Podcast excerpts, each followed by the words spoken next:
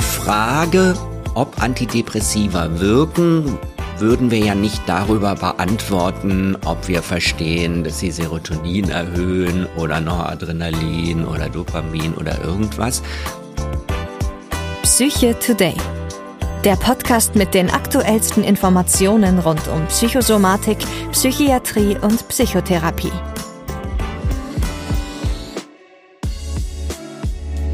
Herzlich willkommen zu unserer ersten Folge von Psycho Today. Ich bin Stefanie Grabhorn, ärztliche Direktorin der Blomburg Privatkliniken und wir sind heute zu Gast im Bundesministerium für Gesundheit und mir gegenüber sitzt Herr Professor Tom Schor. Hallo Herr Schor. Hallo Frau Dr. Grabhorn, herzlich willkommen. Danke. Ich möchte Sie gerade kurz vorstellen. Und zwar ist der Herr Professor Schor langjähriger Chefarzt für Psychiatrie in Berlin gewesen, vertritt die Psychiatrie in der Arzneimittelkommission der deutschen Ärzteschaft und ist Leiter der Regierungskommission zur grundlegenden Reform des Krankenhauswesens. Wir dürfen auch hier im Bundesministerium sein und Sie sind noch gar nicht lange in diesen Räumen, habe ich heute erfahren, sondern den zweiten Tag. Das liegt daran, dass äh, das äh, Bundesministerium für Gesundheit in ein neues Gebäude gezogen ist, weil es auf fünf Standorte in Berlin verteilt war und das soll jetzt auf zwei Standorte konzentriert werden, damit wir besser zusammenarbeiten können und deswegen bitte ich um Entschuldigung, dass hier alles noch nach Farbe riecht. Aber es ist sehr schön hier. Ja, es geht ja heute um Serotonin. Also Wirbel um die Serotonin-Hypothese haben wir uns jahrzehntelang geirrt. Und hierzu habe ich einen Text gefunden, den werde ich kurz mal vorlesen und dann gehen wir darauf näher ein. Ein hoher oder niedriger Gehalt des Botenstoffs Serotonin im Gehirn hat keinen Effekt darauf, ob eine Depression vorliegt oder nicht. Die Serotoninaktivität am Rezeptor ist bei den meisten gesunden und depressiven Menschen gleich, bei einem kleinen Anteil der depressiven Patientinnen sogar höher. Jetzt bin ich natürlich als Ärztin, die damit auch viel gearbeitet hat, irritiert.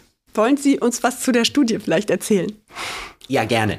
Die ist äh, dieses Jahr erschienen, ganz hochrangig publiziert in der Fachzeitschrift Molecular Psychiatry. Die gehört zu den absolut hochrangigen Top-Journalen in der Psychiatrie. Und es ist gar keine Studie im engeren Sinne. Da sind jetzt nicht äh, neue Patienten und Patientinnen untersucht worden, sondern es ist ein sogenanntes Umbrella Review, also ein Regenschirm-Übersichtsarbeit, in der ganz systematisch, da muss man nach ganz bestimmten Kriterien vorgehen, alle bisherigen Reviews, Übersichtsarbeiten zusammengetragen wurden zu der Frage, stimmt es denn, dass die Depression mit einem Serotoninmangel einhergeht, den wir dann mit unseren Medikamenten, die in Antidepressiva, die Serotonin erhöhen, wieder ausgleichen? Das ist so die Fragestellung äh, von diesem Umbrella Review mhm. gewesen.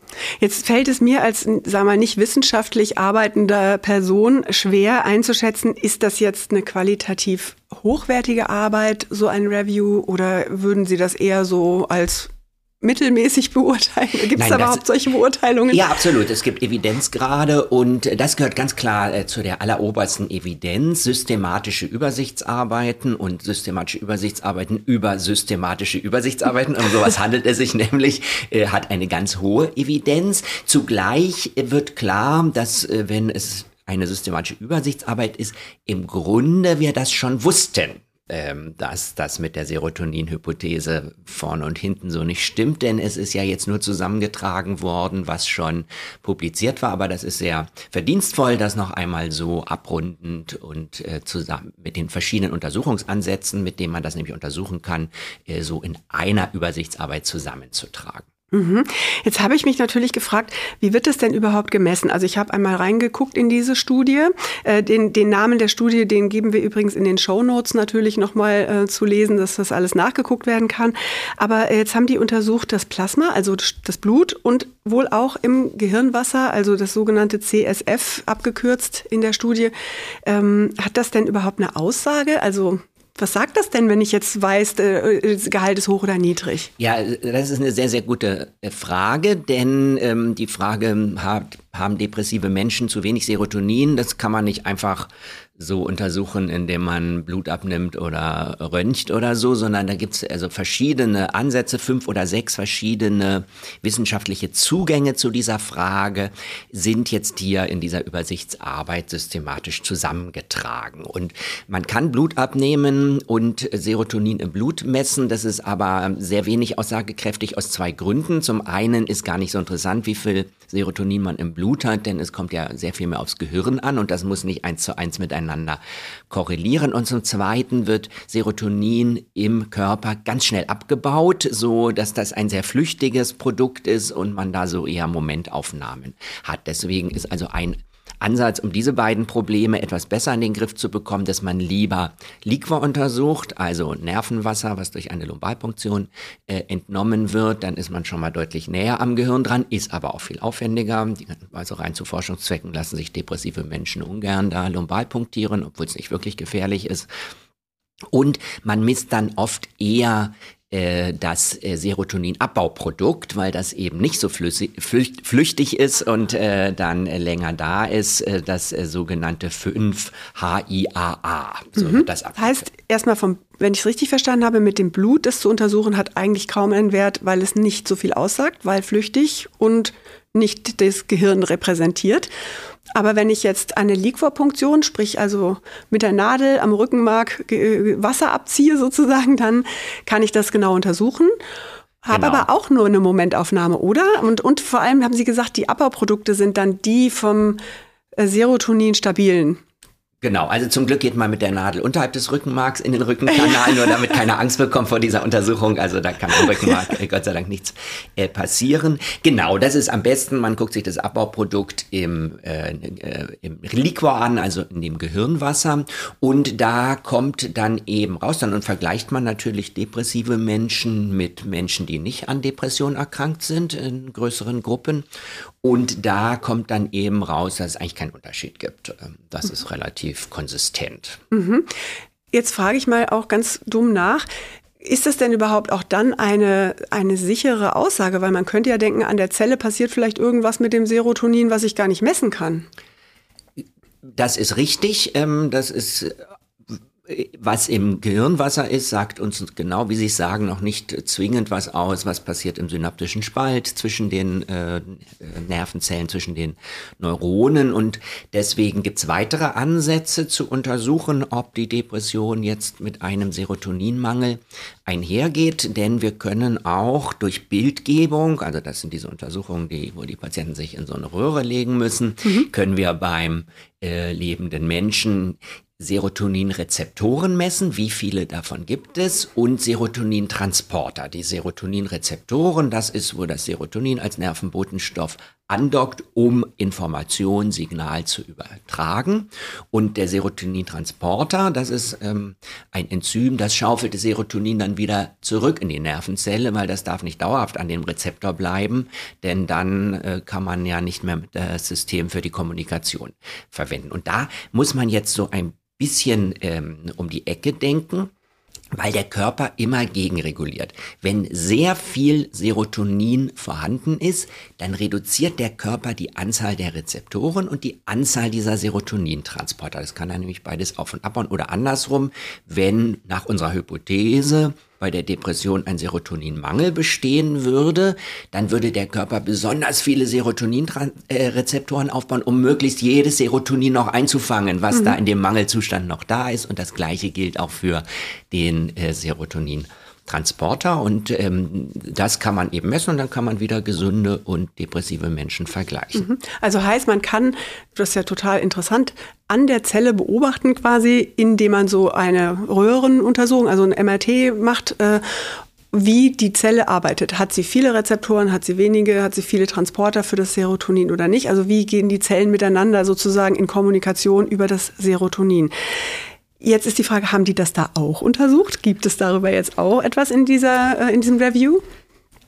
Absolut. Und das ist eigentlich der irritierendste Teil dieser Übersichtsarbeit, denn man findet tendenziell äh, eher ähm, weniger Serotoninrezeptoren und weniger von diesen Serotonintransportern in bei Menschen mit Depression im Vergleich zu Gesunden. Und wenn das zu wenig ist, heißt das, das ist eher eine Reaktion darauf, dass zu viel Serotonin in der Depression da ist. Also genau das Gegenteil von unserer Hypothese, von der wir immer ausgehen aufgrund der Antidepressiva mhm. Wirkung. Also ich sage es nochmal mit anderen Worten, es sieht eher so aus, als ob eher ein Serotoninüberangebot ist und der Körper reagiert dann darauf und sagt, oh, das ist mir zu viel Serotonin, dann reduziere ich mal die Anzahl der Rezeptoren, damit nicht so eine starke Serotoninwirkung ist und ich reduziere die Anzahl der, der Serotonintransporter äh, aus dem gleichen Grund. Mhm. Das ist ja wirklich überraschend, vor allem wenn ich überlege, was ich jahrzehntelang inzwischen gelernt habe und was man ja auch heutzutage den Patienten äh, versucht zu erklären, äh, gerade wenn man jetzt Medikamente verordnet. Ähm, wie würden Sie das jetzt einschätzen? Also warum wir das lange gedacht haben oder warum sich das auch so hartnäckig hält. So ganz äh, neu ist die Erkenntnis auch nicht in meinem Buch über Antidepressiva. Das ist von 2018 allgemeinverständlich geschrieben. Da gibt's auch schon ein äh, Kapitel, das heißt das Märchen vom Serotoninmangel. Also diese Befunde waren eben schon da, aber es ist jetzt eben sehr verdienstvoll nochmal zusammengeschrieben worden. Und warum sich das so hält, ist halt, weil wir sozusagen rück zurückschließen von der Wirkung der Antidepressiva. Es ist in der Tat so, daran gibt es keinen Zweifel. Wir haben ja ungefähr 30 Antidepressiva in Deutschland, dass nahezu alle im synaptischen Spalt, also dem winzigen Spalt zwischen zwei Nervenzellen, die Konzentration an Serotonin erhöhen. Das kann man zumindest in Tierversuchen sehr genau messen. Das passiert auch sehr schnell, das passiert im Grunde schon nach der ersten Tablette, dann steigt die Serotoninkonzentration in dem Spalt. Und dann hat man halt gedacht, okay, Antidepressiva helfen gegen Depressionen und sie erhöhen das Serotonin im synaptischen Spalt, dann scheint vorher wohl ein Mangel vorgelegen zu haben, den man jetzt ausgleicht. Das ist so, wo das herkommt und warum weil das so plausibel ist, hält sich das auch und in den, zumindest in den 1990er Jahren, als so die SSRIs ihren Siegeszug angetreten haben, wurde das auch von der pharmazeutischen Industrie ganz klar so propagiert. Da braucht man natürlich auch eingängige Erklärungen und Hypothesen. Patientinnen und Patienten haben das auch ganz gerne, oft nicht alle, weil man eine Erklärung dann hat für diesen rätselhaften Zustand mit der Depression, warum man plötzlich so abstürzt und alles nicht mehr funktioniert. Aha, ich habe einen Serotoninmangel und mhm. dann die gute Botschaft und hier gibt es ein Medikament, äh, das das ausgleicht. Mhm. Okay, das war für mich auch immer eine tolle Erklärung bis heute. Also das bedeutet, es wirkt, das Antidepressivum, das ist unbestritten, weil das wäre nämlich jetzt meine Frage, aber scheinbar nicht über Serotonin. Die Frage, ob Antidepressiva wirken, würden wir ja nicht darüber beantworten, ob wir verstehen, dass sie Serotonin erhöhen oder Noradrenalin oder Dopamin oder irgendwas, sondern das muss man in, einfach in klinischen Studien untersuchen, in denen man der Hälfte der depressiven Menschen ein Antidepressivum gibt, der andere Hälfte nur Placebo und guckt, ob die Gruppe, die das Antidepressivum bekommt, besser am Ende abschneidet. Die Depression geht besser und schneller zurück. Ganz unabhängig von der Frage, wie wirkt das denn? So kann man die äh, Therapiewirkung untersuchen. Und da haben wir ja auch gute systematische Übersichtsarbeiten und Reviews. Von 2018 ist so das letzte ganz große, äh, sehr hochrangig publiziert im Lancet. Und da sieht man, alle Antidepressiva sind statistisch signifikant wirksamer als Placebo. Nicht mit gigantischen Effektstärken, aber besser als Placebo. So, und ein Medikament kann zugelassen werden und empfohlen werden, wenn es auf diese Weise seine Wirksamkeit gezeigt hat. Und dann muss eine zweite Bedingung erfüllt sein. Und das ist nicht, dass wir verstehen, wie es wirkt, sondern das ist, dass es ausreichend gut verträglich und nicht äh, zu riskant ist. Das muss in diesen Studien eben auch untersucht werden. Und das kann man bejahen. Wobei man ehrlicherweise sagen muss, bei diesen klinischen Wirksamkeitsstudien, Antidepressivum gegen Placebo, nur in circa jeder zweiten Studie schneiden die Antidepressiva besser ab als Placebo. In der anderen Hälfte sind die dann statistisch gleich. Das hat damit zu tun, dass der Effekt eben nicht so riesig ist und andererseits der Placebo-Effekt relativ groß ist in der Depression. Deswegen. Okay, also die, die Frage, Entschuldigung, die mhm. Frage, wie wirkt ein Medikament, ist natürlich spannend, vor allem um bessere Therapien entwickeln zu können. Das wollen wir schon auch verstehen, ist aber nicht zwingend nötig, um Medikamente einzusetzen. Haben die Internisten und Internistinnen auch Medikamente, wo sie nicht genau wissen, wie die funktionieren? Aha, also jetzt, das ist ja für mich einmal einerseits sehr beruhigend. Also ich habe Medikamente verordnet, die funktionieren. Es gibt natürlich wie überall den Placebo-Effekt, das habe ich richtig verstanden. Also der ist teilweise auch groß bei der Medikamentengabe in der antidepressiven Therapie. Aber es gibt eine Wirkung. Wir wissen nur noch nicht so genau, welche welche. Okay. Und, und dass die Internisten das auch haben, dass die Medikamente verordnen, bei denen sie nicht genau wissen, warum die wirken, das ist, finde ich jetzt auch irgendwie beruhigend, dass das nicht nur in unserem Fach so ist, sondern in allen medizinischen Fächern. Okay, aber jetzt wäre die Frage, gibt es eine Theorie, was da eigentlich wirkt, weil es gibt ja auch Antidepressiva, die eher die Wirkstoffe, die Botenstoffe Noradrenalin oder Dopamin bedienen, die haben ja auch eine Wirkung. Und jetzt wäre natürlich spannend, was, was hat man denn für eine Theorie jetzt, was da vielleicht wirkt? Ja, das ist gut, dass Sie das ansprechen. Die allermeisten unserer Antidepressiva, unserer 30, erhöhen Serotonin im synaptischen Spalt, aber Bupropion zum Beispiel erhöht nur Noradrenalin und Dopamin und macht am Serotonin gar nichts. Und dann gibt's ja noch dieses fiese Tianeptin, auch ein Antidepressivum, das reduziert sogar die Serotoninkonzentration im synaptischen Spalt und alle sind letztlich gleich wirksam gegen die Depression, gleich schnell, gleich effektiv, ob sie Serotonin erhöhen, ob sie nichts dran machen wie Bupropion, ob sie Serotonin verringern wie Tianeptin so dass das ebenfalls ein Zweifel an dieser Serotonin-Hypothese ist. Okay, ich sage das nochmal für alle, die jetzt keine Fachleute sind und vielleicht uns auch zuhören. Also Bupropion ist ein Medikament und äh, Tianeptin auch. Und zwar beides Antidepressiva, ganz genau, genau. die ganz normal zugelassen sind und und die aber andere werden. Botenstoffe sozusagen erhöhen. Andere oder eben das Serotonin verringern im Unterschied zu allen anderen Antidepressiva. Mhm. Okay. Exakt. Gut, und welchen Effekt an der Zelle, was könnte es denn sein? Da gibt es jetzt verschiedene Hypothesen. Mhm. Also die erste Hypothese geht davon aus, okay, wir haben dieses erhöhte Serotonin, jedenfalls bei den allermeisten Antidepressiva. Darauf reagiert der Körper irgendwie, der stellt fest, Mensch, hier ist mehr Serotonin, als ich mir das eigentlich vorstelle im synaptischen Spalt und dann entstehen mit der Zeit nachgeschaltete Veränderungen. Also die Nervenbahnen verknüpfen sich anders, einige werden stärker, äh, wird da die Information weitergeleitet, andere schwächer, es bilden sich vielleicht neue Synapsen aus. Das könnte so ein bisschen auch erklären, warum es so lange dauert. Aber genauer können wir es nicht genau sagen. Wo denn und was denn genau, in welcher Stelle vom Gehirn, das ist also mehr Theorie, als man das richtig zeigen kann. Okay, also heißt Synapse, das ist ja sozusagen der, der Kontakt zwischen den Zellen, also die beiden Zellen, die kommunizieren irgendwie darüber, ob sie sich vernetzen oder nicht und wo sie sich vernetzen, wenn ich das so in allgemeinsprachlich übersetzen darf, wenn ich das richtig verstehe. Aber wir wissen einfach nicht genau, was für Netzwerke sich wie wo ausbilden. Ganz genau. Also da gibt es keine wirklich konsistenten Befunde. Eine weitere Hypothese, die auch in diesem Review genannt wird, über das wir sprechen, ist ziemlich provokant. Die lautet nämlich, die ganze antidepressiva Wirkung ist nur eine verstärkte Placebo-Wirkung. Was soll das heißen? Wir sehen ja in Studien, zumindest in jeder zweiten, dass das Antidepressivum besser ist als Placebo. Also kann es doch nicht nur Placebo sein. Und deswegen sagen die, ja, es ist eine verstärkte Placebo-Wirkung. Eine verstärkte Placebo-Wirkung, weil Antidepressiva im Unterschied zu Placebo, Nebenwirkungen machen. Und die merkt man, die sind zwar oft unangenehm, aber man denkt dann, okay, hier kriege ich ja was richtig Wirksames, ich spüre ja, dass das was macht. Und dann hat man einen verstärkten Placebo-Effekt. Also es gibt Forscherinnen und Forscher, die diese Hypothese favorisieren. Gut, jetzt haben Sie meine gerade eben aufgebaute Hoffnung ein bisschen zerstört. Das bedeutet, ich möchte es nochmal zusammenfassen für unsere Zuhörer, die vielleicht fachfremd sind.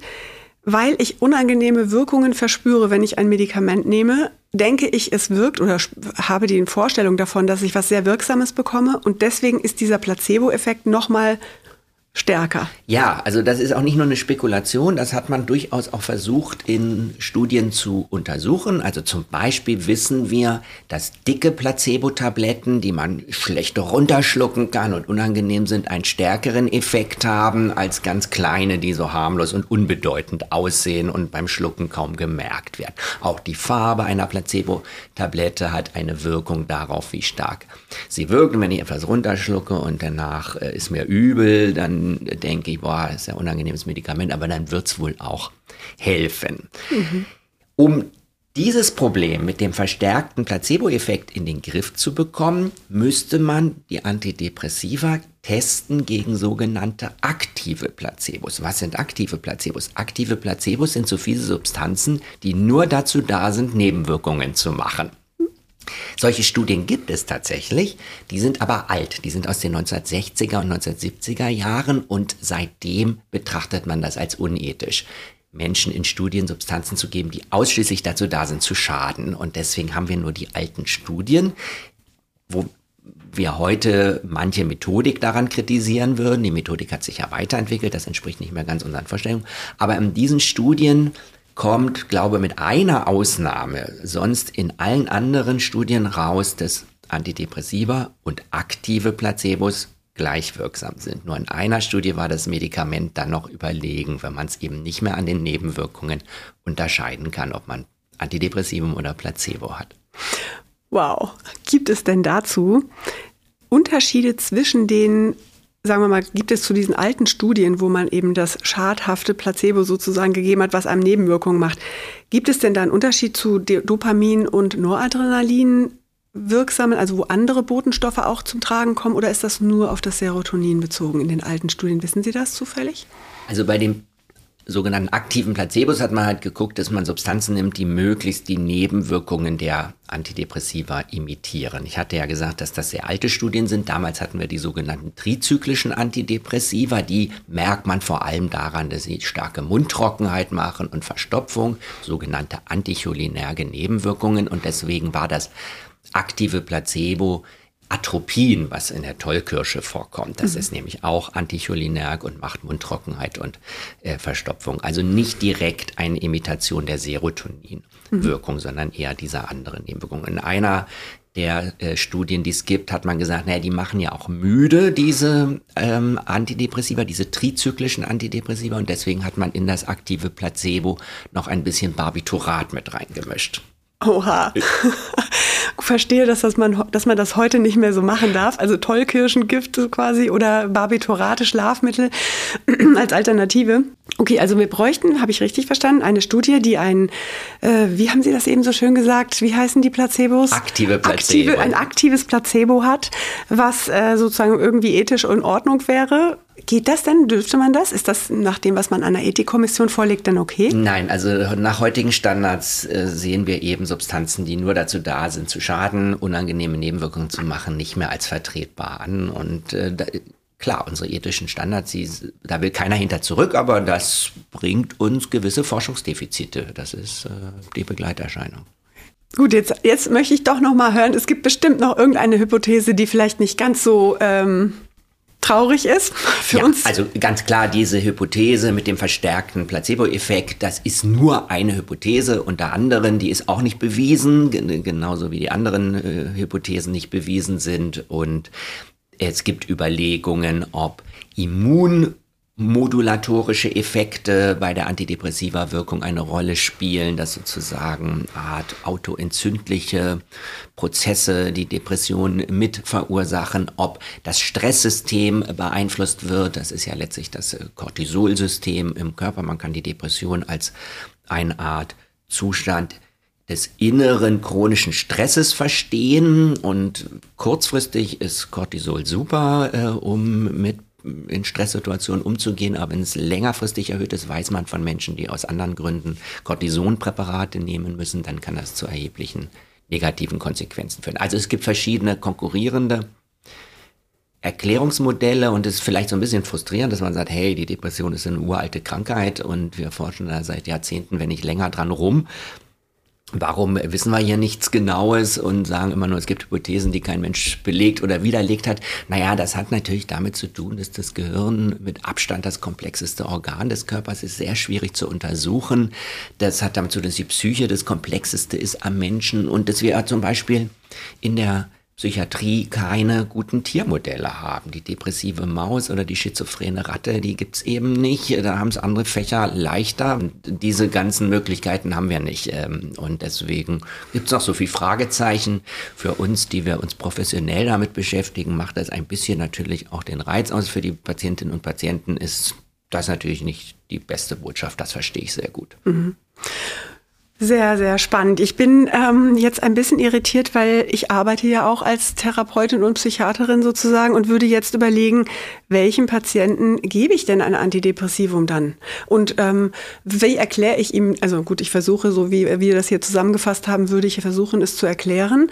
Ähm, wie würden Sie es, Sie sind ja selber auch als Arzt tätig sozusagen, was würden Sie denn tun mit dem schwer depressiven Patienten, Patientin? Zunächst muss man für sich selber wissen, dass der Placebo-Effekt kein böser Effekt ist. Der Placebo-Effekt ist antidepressiv, der führt dazu, dass die Depression besser wird. Das bedeutet ja, man erzeugt Hoffnung und äh, Glaube in Behandelbarkeit und dass die Depression so ihr bedrohliches, ähm, unheimliches Wesen ein bisschen verliert, wenn man es so medizinisch fasst. Also wenn ein relevanter Teil an der antidepressiva Wirkung der Placebo-Effekt ist, dann kann man den ja gerne mit auch in Kauf nehmen. So. Nur für Placebo-Effekte es zu geben, das wäre problematisch. Aber, sagt, aber wenn man sagt, es ist mit dabei, ist das in Ordnung. Das muss man erstmal im Hinterkopf haben. Und dann ist wichtig, dass uns äh, zahlreiche oder mehrere systematische Übersichtsarbeiten zeigen, dass der Abstand zwischen Antidepressivum und Placebo vor allem bei den schweren Depressionen groß genug ist. Da sind die Antidepressiva dann doch meistens ein gutes Stück besser als Placebo und bei den leichten Depressionen sind die Effekte sehr, sehr ähnlich. So, das entspricht auch so meinem klinischen Vorgehen, dass ich das vor allem den schwer depressiven Patientinnen und Patienten anrate. Mhm. Also unterscheiden Sie eben leicht, mittel- oder schwergradige Depressionen. Ich würde sagen, bei den schwergradigen, da ist es auf jeden Fall eine sehr gute Unterstützung und Hilfe. Und man sollte jetzt das nicht aufgrund eines solchen Reviews alles über Bord werfen. Dann wären wir auch genau bei der deutschen Leitlinie, der nationalen Versorgungsleitlinie Depression, die jetzt im Herbst 2022 frisch erschienen ist, in ihrer dritten Auflage, komplett überarbeitet. Ich arbeite da sehr, sehr intensiv dran mit. Und die sagt genau das, äh, bitte empfehlen Sie Ihren schwer depressiven Patientinnen und Patienten ein Medikament, empfehlen. Am Ende entscheiden die äh, Patientinnen und Patienten selber. Und sie sagt zugleich, bei leichten Depressionen sollte nicht primär ein Antidepressivum eingesetzt werden, nur unter bestimmten Bedingungen, wenn es mit was anderem nicht klappt oder wenn derjenige früher schon mal eine sehr schwere Depression hat. Da gibt es dann so ein paar Ausnahmen, aber nicht grundsätzlich. Mhm. Eine Frage, die ich auch noch habe und die mir auch häufig gestellt wird, ähm, auch von Kollegen, ist dieses, sage ich mal, viel hilft viel. Also wir haben den schwer depressiven Patienten, der kriegt jetzt schon ein Antidepressivum über eine gewisse Zeit. Ich merke, das hilft nicht. Soll ich augmentieren? Oder würden Sie auch da vielleicht sagen, naja gut, also wenn die Wirkung doch gar nicht so stark ist, jetzt nach dem, was wir alles so wissen, macht das dann trotzdem Sinn? Das ist ja in der klinischen Tätigkeit leider ein häufiges Problem. Wir geben ein Antidepressivum ausreichend lang in der Standarddosis und es hilft dann nicht. Und dann äh, stellt sich die Frage nach dem sogenannten pharmakologischen zweiten Schritt. Und weil das so häufig ist, gibt es dazu auch eine ganze Menge Untersuchungen und gerade meine Arbeitsgruppe, wir haben das äh, sehr systematisch ausgewertet, was es da an Studien gibt, sodass man da doch relativ klar auch Empfehlungen geben kann, die auch so Eingang in die deutsche, in die nationale Versorgungsleitlinie Depression gefunden haben. In der Regel keine gute Idee ist, die Dosis zu erhöhen. Mit der Standarddosis sind die Effekte ausgeschöpft. Es sind äh, zum Beispiel die Serotonintransporter blockiert ähm, und äh, mit einer höheren Dosis erreichen wir da keinen zusätzlichen Effekt. Hingegen ist eine Kombination durch ein zweites Antidepressivum äh, oft empfehlenswert, wirksamer, als wenn man nur ein Antidepressivum alleine gibt. Da muss man aber ein bisschen wissen, welche äh, Antidepressiva man miteinander kombiniert. Nicht irgendwelche, das steht in der Leitlinie äh, klar drin. Ich kann es auch für die äh, Expertinnen und Experten, äh, die äh, Professionellen, die zuhören, äh, kurz sagen. Also auf der einen Seite ein Wiederaufnahmehemmer, das kann ein trizyklisches Antidepressivum sein, ein sogenannter SSRI oder ein SNRI. Und das kann man sinnvoll kombinieren mit Mirtazapin, Mianserin oder Trazodon. So. Augmentation haben Sie angesprochen. Das nennt man, wenn man mit einem Nicht-Antidepressivum kombiniert. Auch das ist wirksam und zu empfehlen. Und zwar entweder die Lithium-Augmentation, da kommt ein völlig neues Wirkprinzip ins Spiel äh, mit einer Substanz, die man sehr gut äh, steuern kann, weil man den Blutspiegel immer messen muss. Das ist auf jeden Fall empfehlenswert. Oder mit dem atypischen Neuroleptikum Quetiapin, das dafür eine Zulassung hat. Mhm. Heißt also auch für Patienten, die uns vielleicht zuhören, dass sie jetzt nicht beim Zuhören denken, oh Gott, ich kriege die ganze Zeit nur in Anführungsstrichen Placebo, sondern das hat auch eine Placebo-Wirkung, heißt, wir haben aber auch eine Wirkung der Antidepressiva und Kombinationen sind durchaus sinnvoll. Das ist ja auch immer wichtig, weil wenn Patienten sich damit beschäftigen, kommen die ja mit den Fragen und sagen, aber da hat doch gestanden, das wirkt gar nicht und überhaupt, was geben Sie mir da? Da finde ich für unsere Kollegen wichtig, dass die da jetzt sozusagen eine Beruhigung kriegen und dass die Leitlinien auch aktuell so trotz dieses Reviews noch stimmen. Das ist ja auch kein Review über antidepressiva Wirkungen, sondern über die Ursache der Depression. Das mhm. muss man jetzt auch mal klar festhalten. Diese Depression geht nicht mit einem messbaren Serotoninmangel einher. Das ist nicht gleichbedeutend mit der Feststellung, Antidepressiva wirken nicht. Das sind zwei verschiedene Paar Schuhe. Das finde ich sehr gut, dass Sie das nochmal so formulieren, weil man eben als Laie ja auch schlussfolgern könnte, dass das eben so falsch verstanden wird. Insofern finde ich das einen sehr schönen Schlusspunkt. Persönliche Frage. Was machen Sie eigentlich, damit Sie äh, nicht gestresst sind? Sie haben ja so viel zu tun, wie wir gerade teilweise schon hören konnten. Wie schaffen Sie das auszugleichen? Ja, eine gute Frage. Gerade die Arbeit im Moment für die Regierungskommission Krankenhäuser ist durchaus herausfordernd und da hat man mit vielen Widerständen zu tun und da wird auch mit harten Bandagen gekämpft, weil es ja letztlich um hohe zweistellige Milliardenbeträge gibt. Ich fahre viel Fahrrad, äh, alle Wege äh, in der Stadt, äh, auch äh, wenn es kalt ist.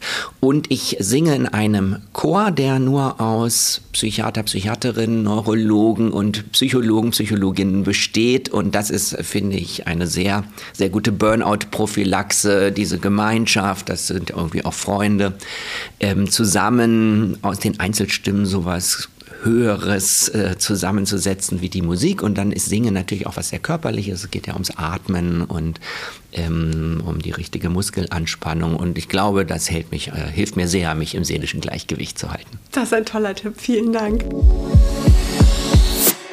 Buchtipp. Und zwar 2018 haben Sie ein Buch veröffentlicht, das heißt Antidepressiva, wie man sie richtig anwendet und wer sie nicht nehmen sollte. Können Sie noch ein paar Sätze dazu sagen? Ja, gerne. Das Wichtigste ist, dass das Buch allgemeinverständlich geschrieben ist. Man muss also nicht Medizin studiert haben und das Buch teilt sich in zwei Teile.